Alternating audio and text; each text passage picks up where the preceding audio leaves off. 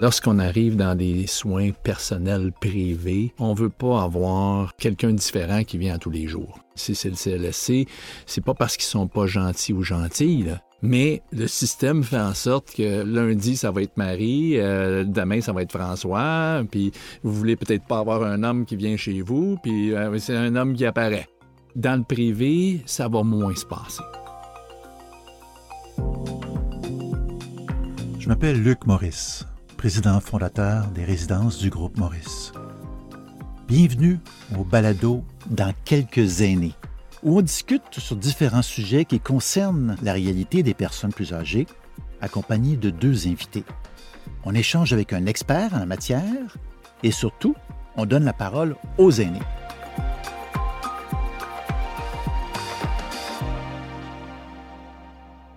Avec euh, l'augmentation de la population plus âgée, on n'a pas d'autre choix en tant que société que de repenser notre offre d'hébergement en général particulièrement celle des retraités.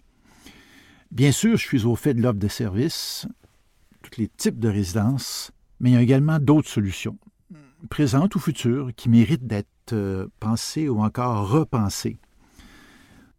Mais les aînés, peu importe ce qui se fait ou ce qui se fera, ils ont des choix, selon leurs besoins, selon leurs désirs, selon leur réalité physique ou financière.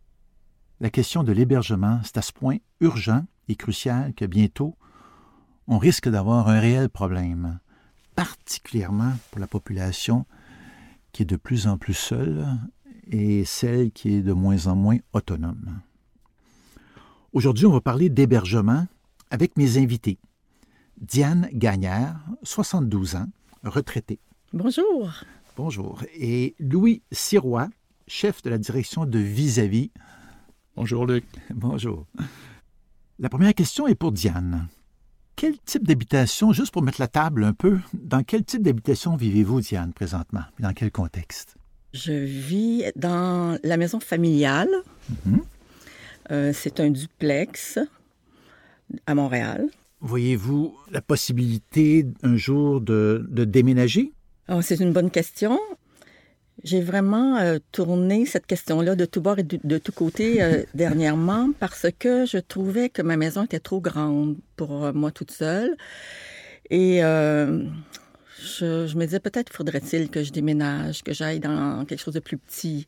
Mais tant qu'à déménager, puis aller dans un petit trois et demi, est-ce que je devrais pas plutôt faire la vraie démarche, puis aller dans une résidence, tant qu'à déménager, pas déménager deux fois. Alors, euh, oui, je, me suis questionnée, mais euh, finalement, les circonstances ont fait que mon fils a acheté la bâtisse, la maison familiale, et euh, il tenait à ce que ça devienne une maison un peu bigénérationnel. Bigénérationnel, donc je suis plus près des enfants. Donc ça. Parfait. Ça m'a, ça m'a réconcilié avec le fait de rester encore un petit bout de temps, mais je sais que c'est une question de temps. On vieillit, on va être malade, comme tout le monde. Donc je vais devoir euh, éventuellement prendre une décision. On, dirait que j'ai. Peut-être et peut-être pas. Hein, avec avec votre fils qui, qui est tout près, puis tout. Alors, euh, mais j'étais pas prête à, prendre la décision. C'est juste, j'ai amorcé une, sorte de réflexion en lien avec ça, puis je me disais, où est-ce que je vais me retrouver éventuellement? Où est-ce que je veux aller? J'ai comme essayé de, mettre un, peu d'ordre dans tout ça, mais finalement, euh, les circonstances ont fait que la mm-hmm. vie a, pris une décision à ma place, pour l'instant du moins. Mais Louis, est-ce qu'on a vraiment besoin de quitter la maison? C'est une bonne question parce que tantôt, d'entrée de jeu, tu mentionnais que les aînés doivent avoir des choix, puis, on le croit pertinemment. Il euh, y, en a plusieurs choix, dont aller en résidence ou, avoir des soins à domicile. Hein. Euh, Diane, vous êtes très jeune, vous, êtes, vous avez 72 ans euh, et vous êtes en pleine forme. Dieu sait ce qui va arriver dans le futur, mais ce cheminement-là fait en sorte que euh, la plupart des aînés ne savent pas qu'ils ont des choix. C'est ça la situation problématique. Et les enfants non plus. Hein. ce qu'on essaie de faire, c'est de pouvoir expliquer, de dire, si vous voulez rester dans votre maison, vous pouvez. Hein. Puis je présume que tantôt, on va discuter un peu de la situation euh, du, système de la santé. Euh, donc, ça va être comme intéressant d'en parler. Mais on a la possibilité de rester à la maison si on le veut. Et pour, pour nous, la maison, c'est pas nécessairement la maison familiale, parce que si vous déménagez dans un, un 3,5, un condo ou dans une résidence, pour moi, c'est encore la maison familiale, c'est juste un autre endroit. Euh, mais après ça, on peut y rester longtemps.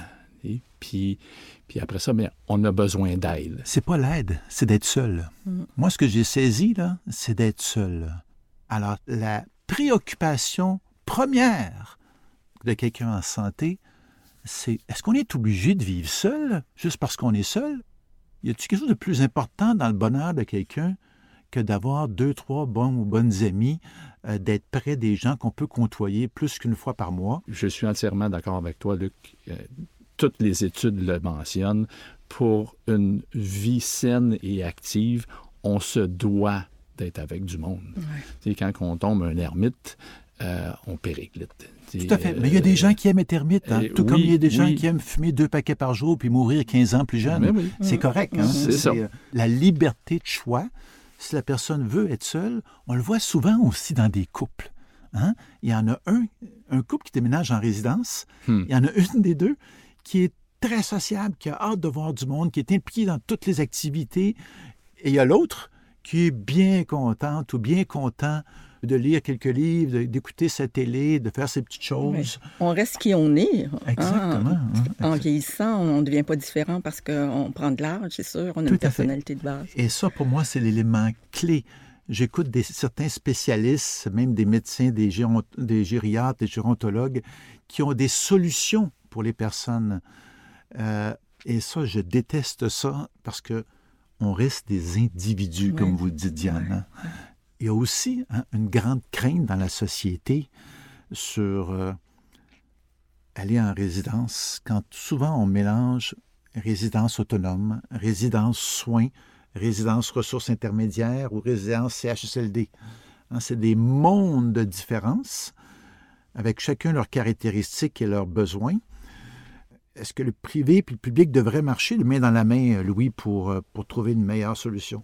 Il y en a même un troisième qui est le milieu social, hein, mhm. qui, qui, qui est les ESAD, etc., etc.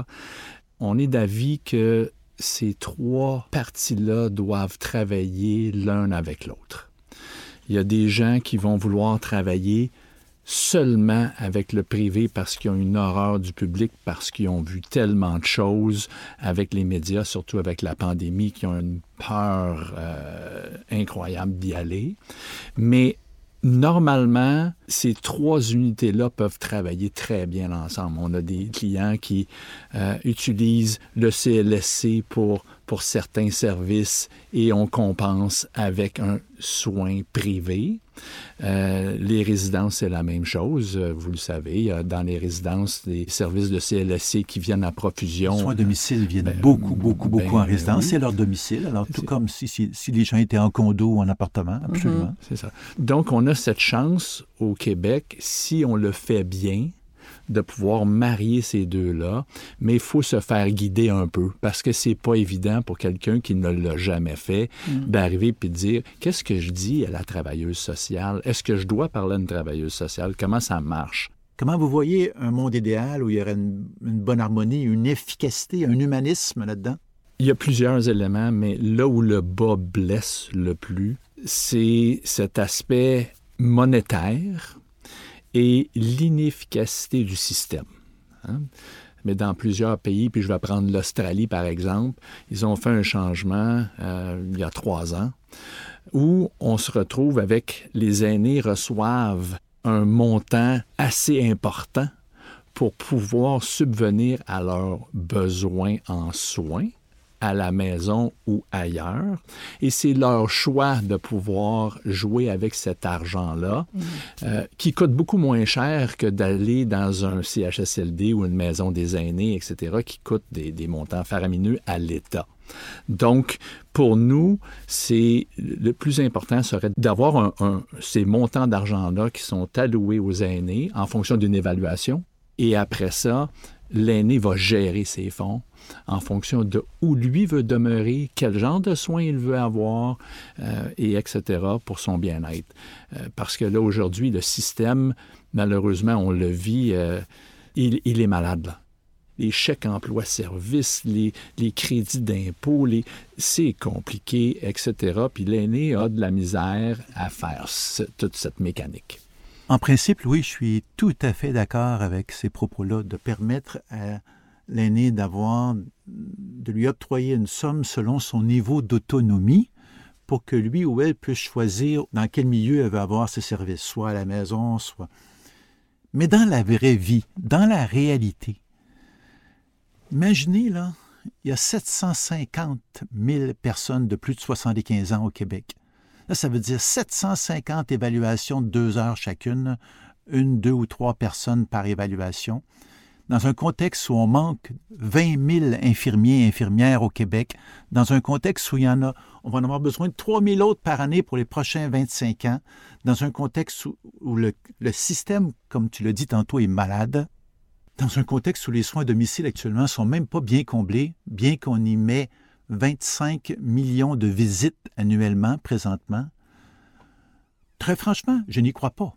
Comment voulez-vous demander à quelqu'un qui est en perte d'autonomie si cette personne-là n'a pas d'enfant ou de proches aidants, de prendre des décisions dans des choses aussi complexes que ça, euh, on est loin de la coupe aux lèvres. Moi, je vous assure que je l'ai regardé dans plusieurs pays. Je suis allé au Danemark aller voir, aller en Suède aller voir, et il restera qu'il y a un bon nombre de personnes qui sont en perte d'autonomie, particulièrement autonomie cognitive, et qui n'ont pas d'aidants autour d'eux, que les CHSLD ou les maisons de retraite soutenues sont essentielles.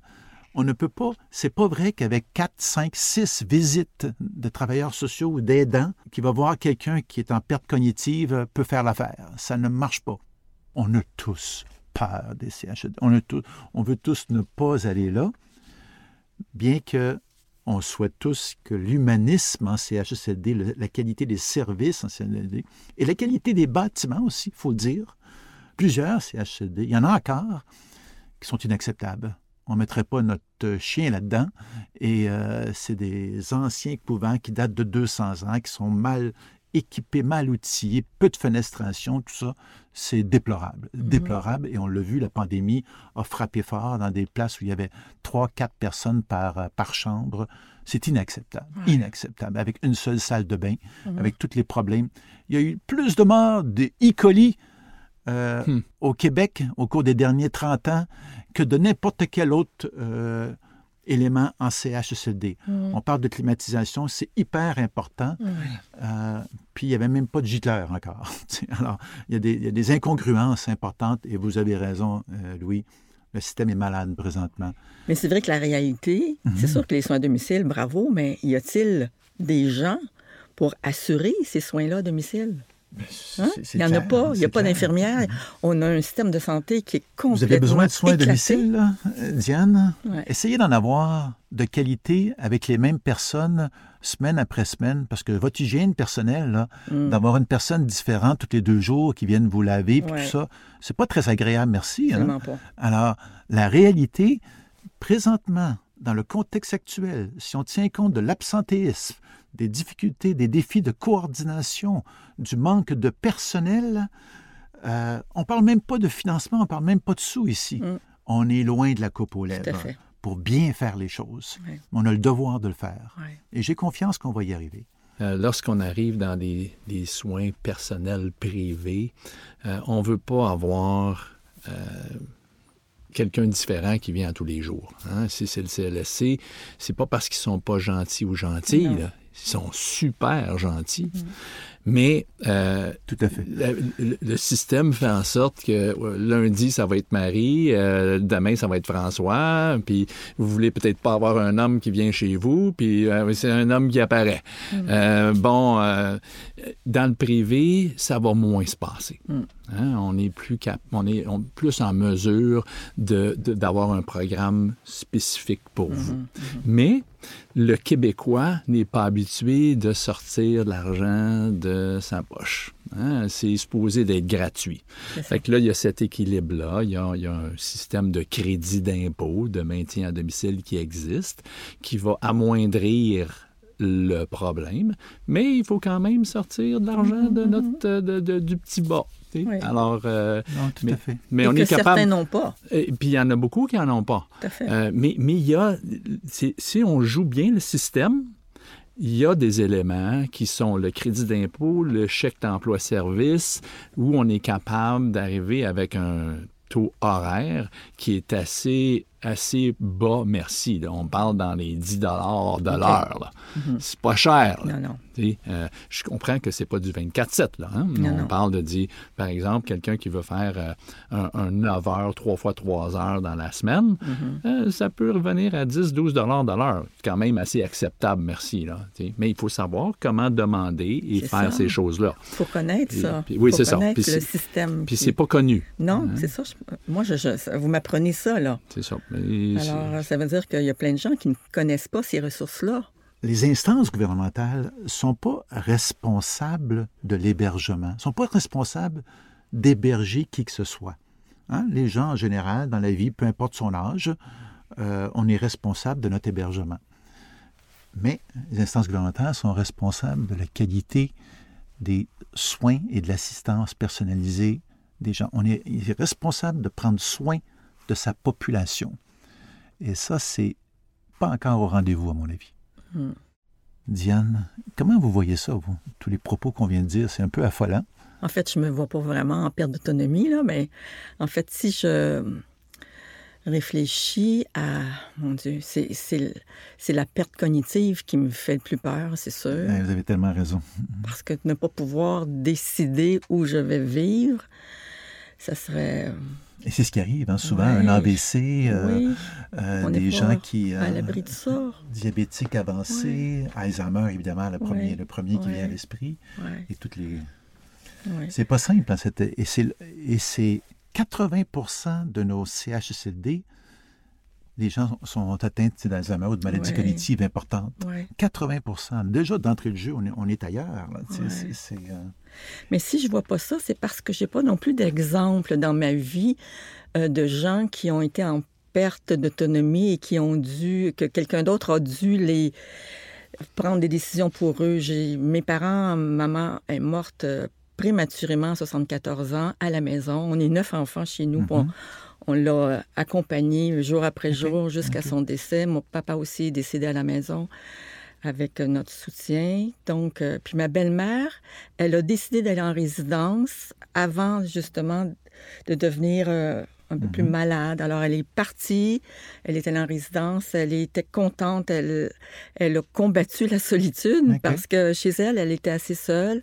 Alors là-bas, elle a trouvé des amis, elle s'est assez, assez impliqué dans son milieu. Donc, puis mon conjoint, mon, mon, copain, il est en résidence parce que lui est en perte d'autonomie. Et ça, c'est une décision très pénible pour lui. Il n'a pas encore accepté d'avoir dû quitter sa maison pour aller en résidence, mais il n'y avait plus le choix. Alors, il n'y a, pas... Il n'y a pas de sérénité encore. Il n'y a pas acquis la sérénité, euh, l'acceptation de sa situation. Donc, il est encore en deuil de là où il habitait. Je lisais un livre qui était écrit par un de nos résidents au groupe Maurice, un gériatre, un gérontologue, pardon, et qui dont le sujet c'est la grande vieillesse. Et l'acceptation de son état est un élément fondamental dans le, la qualité de vie qu'on peut avoir, dans le bonheur qu'on peut, qu'on peut encore soutirer de la vie. C'est pas faux ce que vous dites, Diane. Hein, c'est euh, ça. mais il y a une maladie neurodégénérative et évidemment, il n'y a plus la capacité de se déplacer facilement, mm-hmm. monter les escaliers. Donc, il n'y avait pas le choix de... de mm. et il voyait éventuellement le, besoin de soins qui allait euh, survenir. Donc, il n'y avait pas le choix de se déplacer, mais mais c'est un choix qui lui a été imposé par sa maladie. C'est pas un choix libre et parce que c'est la maladie qui l'a mhm. amené à prendre cette décision. Hein, il y a des gens âgés, il y a des gens malades. Hein, et c'est tellement important de, de, décortiquer ça correctement. Oui, de plus en plus d'aînés de 80 ans et plus seront seuls. Comment on facilite la socialisation, combien, comment on maximise la liberté de ces gens-là, le bonheur de ces gens-là, euh, quand on est seul, peu importe où on vit. Il y a plusieurs options pour ces aînés-là. Euh, lorsqu'on les rencontre, euh, on, tu en as parlé tantôt, oui, il y, a des, il y a des aînés qui sont complètement seuls. C'est-à-dire, il n'y a pas de frère, il n'y a pas de sœur, il n'y a pas d'enfants, euh, il n'y a pas de famille. Ça, c'est un peu plus difficile. Et il y en aura de plus en plus de ces gens-là, hein, parce que des baby boomers, on n'a pas fait beaucoup d'enfants. Ah, ça, c'est un bon point. Et on a, on a, moins de frères et sœurs aussi. Oui, c'est un, un, bon Vous avez neuf frères et sœurs, comme vous le dites, Diane. Ils sont tous vivants encore. Ils sont tous vivants encore. Vous avez de bons gènes hein, et, et, qui sont prêts de la pour accompagner la mort de vos parents, tout ça, c'est... On, s'en vient ailleurs, je vous le dis. 40% des gens vont être seuls dans, dans 10 ans, dans 12, 15 ans. Parce qu'avec deux enfants en moyenne, deux points quelque chose, ou un Pas toujours autour non plus. Hein? c'est exactement mm-hmm. ça. Hein. il est à Toronto, il est à Vancouver, il est aux mm-hmm. États-Unis, il est en Europe. Euh, cela étant dit, mettons que si on se concentre sur les gens qui ont un peu de famille, euh, bon, on, il y a cette présence familiale. Et vous l'avez mentionné, Diane, vos parents, vous étiez neuf, vous y étiez. Et nous, on voit ce spectrum où est-ce qu'il y a des enfants qui sont, même s'ils sont pas loin, pas présents et présents. Donc, il faut trouver une solution. Les solutions sont, si on a besoin de soins, en ayant des gens qui viennent à la maison, c'est l'option 1. Ils aiment rester à la maison et on a vu des changements drastiques dans leur vie quand on a commencé à amener des gens qui venaient trois, quatre fois par semaine. Et l'aîné ne voulait pas au début. Il dit, moi, je ne veux pas personne dans ma maison, je suis capable moi-même. Mm comme les enfants, tout seul, tout seul, moi capable. Mhm. Non, non, c'est pas tout seul moi. Là. Comme, là, on a quelqu'un qui vient, puis après ça, on va l'appeler Françoise. Euh, l'aînée, euh, Françoise est, pas venue aujourd'hui?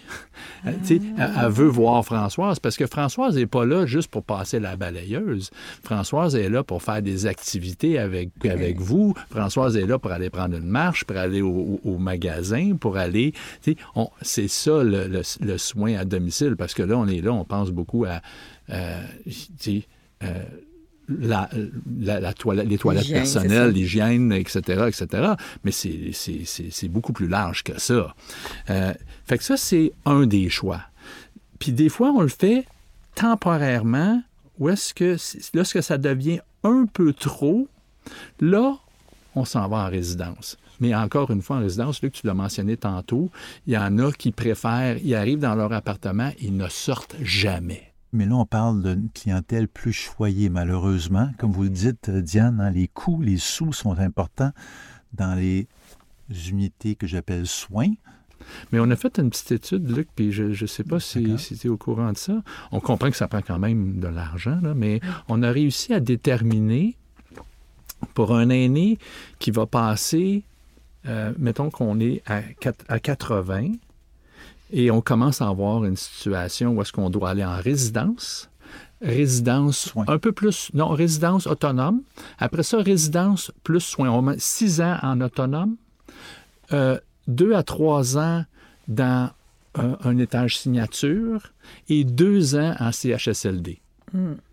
Et on a calculé tout ça et on a le montant pour une personne seule, on a le montant par couple.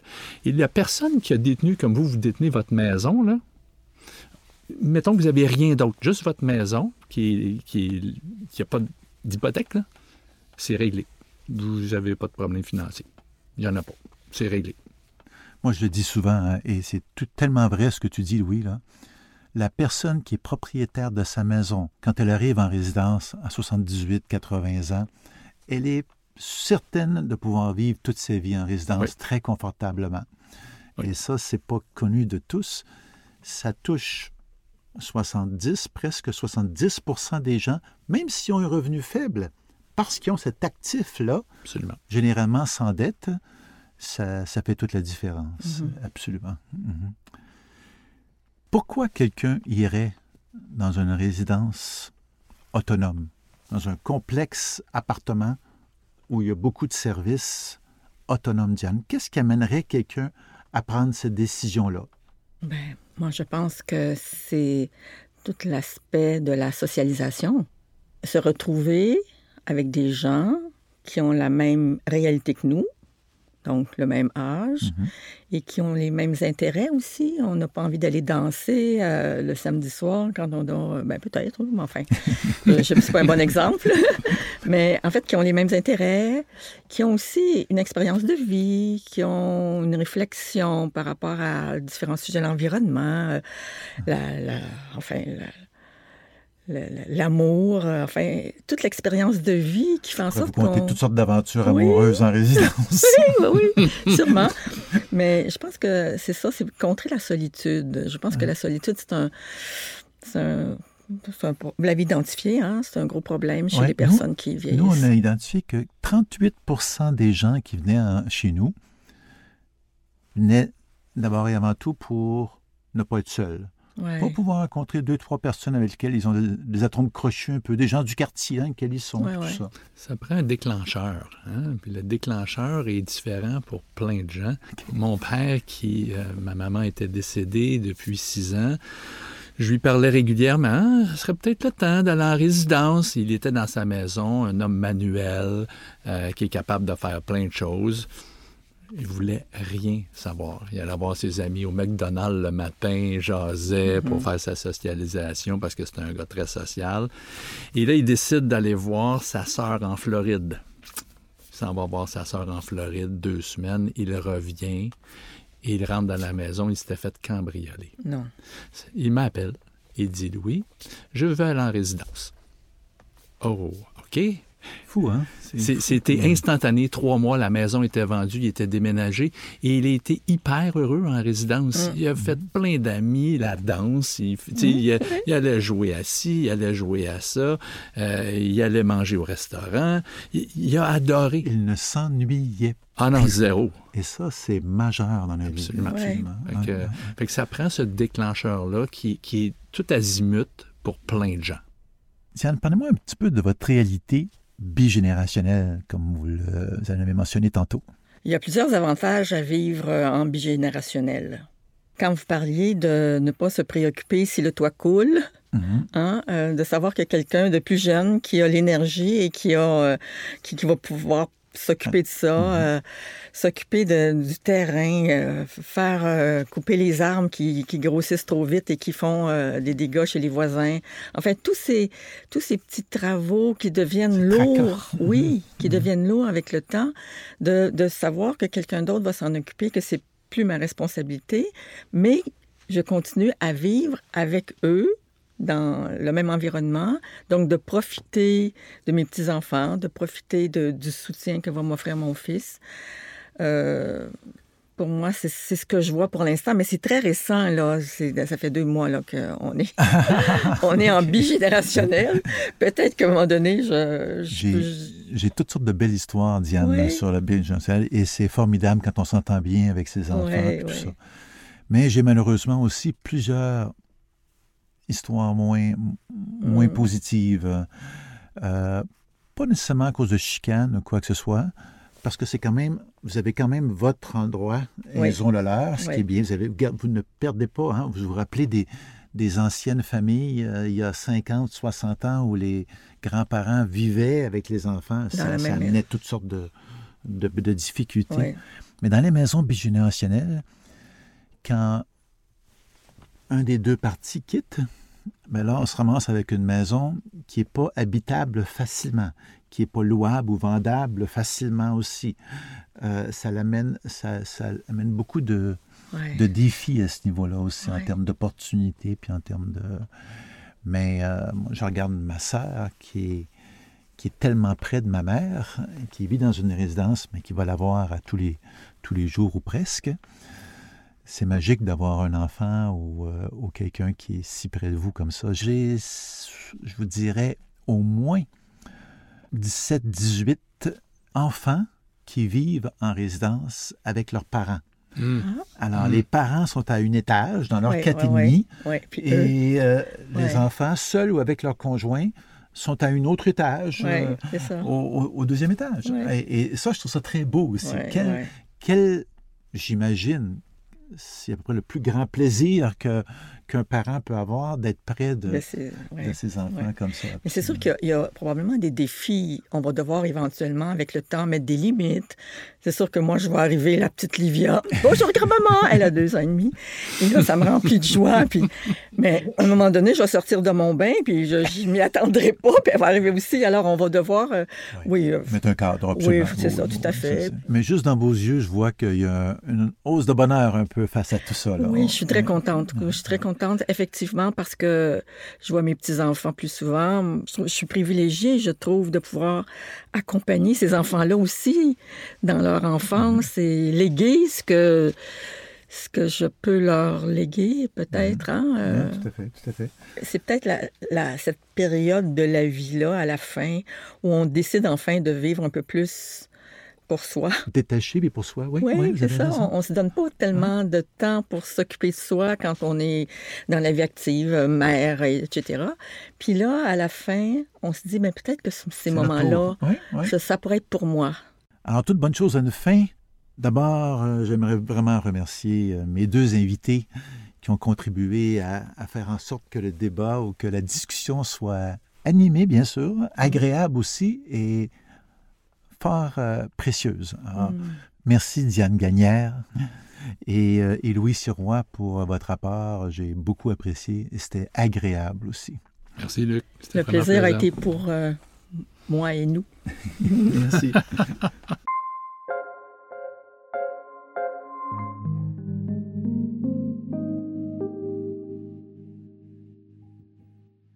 Quand on dit que la socialisation est importante pour le bonheur de l'humain, j'ai une petite anecdote à partager avec vous. J'ai une amie qui a très franchement pas beaucoup de contacts sociaux, qui est brillante, agréable, mais qui voit pas beaucoup de gens. Son papa était dans une de nos résidences. Il est décédé à 99 ans. Ce qui fait que cette dame-là a passé 11 ans à aller à la résidence presque aux deux jours. Et y passer beaucoup de temps, parler avec les équipes en place, parler avec les voisins, manger dans la salle à manger, souvent avec son papa. Elle, après la mort de son père, ça ne lui faisait pas peur de vivre en résidence, parce qu'elle l'a vécu, elle y a trouvé de très beaux moments, longtemps. Alors, elle anticipe avec positivisme d'aller partager avec un paquet de gens le quotidien de sa vie. Chacun est différent, mais c'est pour démontrer l'importance de la socialisation, l'importance de ne pas s'isoler, l'importance de d'être d'avoir quelques bons bonnes amis. Et ça facilite cet élément-là en résidence, clairement. C'est pas rien comme impact la socialisation en résidence. Merci d'avoir pris le temps d'écouter vraiment et j'espère que vous prendrez aussi un temps de réflexion concernant le fait que ce sujet nous intéresse tous. Parce que la réalité des personnes plus âgées aujourd'hui, ben, c'est celle de nos proches. C'est la nôtre demain. On le dit souvent. Je vous retrouve au prochain épisode et j'échangerai encore sur un sujet crucial en lien avec les personnes plus âgées, toujours en compagnie d'invités animés, tout comme moi, par une passion, celle du mieux vieillir ensemble. Maintenant et dans quelques années. Bonne vieillesse.